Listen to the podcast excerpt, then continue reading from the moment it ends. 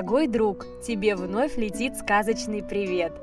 Давай сегодня послушаем карачаевскую сказку.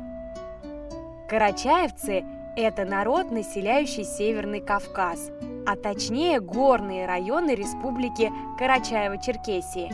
На границе Карачаево-Черкесии с Кабардино-Балкарией находится гора Эльбрус, две вершины которой самые высокие вершины Европы – Горный народ, который живет здесь, часто занимается вязанием.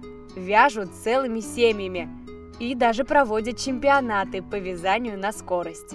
В сказке ты можешь встретить несколько новых слов. Тур – это кавказский горный козел.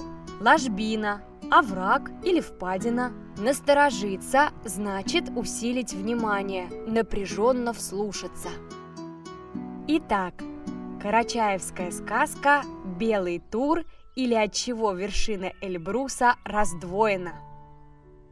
Давным-давно, прямо очень давно, вершина Эльбруса не была раздвоенной и не сверкали на ней льдины. Эльбрус – непомерно высокая гора, ее вершина упирается в небо, поэтому озорные звездочки падали на нее и любили играть в прятки – они падали в глубокие ложбины и внутри купались в сверкающих чистых горных водах. На самой вершине Эльбруса у огромной скалы был один зеленый холмик. Недалеко оттуда у основания скалы был чистый, как слеза, родник. А рядом с родником, в круглой, словно половина кувшина, гладкой пещере, жил совсем седой, белый-белый старый горный козел или тур со своей семьей. У семьи горного козла была и вода, и еда, и жилище. Жили они, наслаждаясь жизнью. И за жизнь свою они не боялись, так как когда они вместе со своими козлятами паслись, то их отважный отец с острыми рогами, зоркими глазами был надежным стражем для них. Много проживший, много увидевший, горный козел хотел научить своих детей жизненным навыкам. Он научил их быстро бегать, без страха прыгать с одной скалы на другую, драться, биться со стаями животных. Тот холм, где они жили, самое удобное и подходящее место, чтобы уберечься от таких врагов, как рысь, медведь, волк, орел. Только сюда можно посмотреть и ничего не увидеть. Поэтому ни один враг не мог прийти сюда незаметно. В один день стадо горных козлов паслось на холме. Вдруг на небе появились черные тучи и начал идти дождь. Хотя летний дождь в горах идет недолго, горный козел всегда собирает свою семью в пещеру.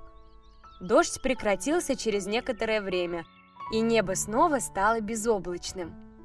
Козлята, которым надоело сидеть в пещере, поняли, что снаружи все спокойно и хотели выйти из нее. Только они вышли из пещеры, вдруг чего-то испугались и начали прыгать туда-сюда. «Что с ними случилось?» – спросил старый горный козел и насторожился.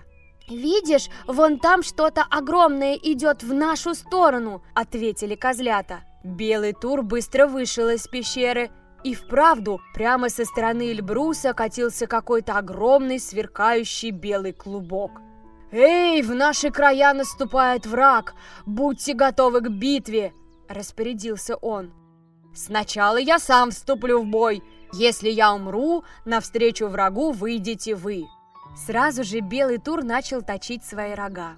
Как только его рога стали острыми, он вышел на возвышенность и начал копать землю – Мелкие камни отскакивали от его ног и разлетались в четыре стороны, далеко за овраг. Потом белый тур опустился на колени, опустил голову вниз, вытянул рога вперед и, выскочив, набросился на врага. Огромными острыми рогами он встретил катившийся на него белый клубок. Клубок сразу же раздвоился. Одна его часть взлетела в небо, а другая – то опускаясь, то поднимаясь, издав сильный, как лопнувший мяч звук, ударила прямо по вершине Эльбруса. Сразу же вершина Богатырской горы, вдавившись, стала двухглавой посередине. Оказывается, белый тур бился с луной. Тот белый круглый клубок был луной. И с тех пор мы так часто видим Луну неполной. Вот и вся карачаевская сказка. У карачаевцев вообще много сказок и легенд про Эльбрус, которые они обожают. И я желаю тебе обязательно побывать в этих чудесных горных местах, посмотреть на раздвоенный Эльбрус, а в позднее вечернее время увидеть ту самую луну, с которой бился в сказке белый тур.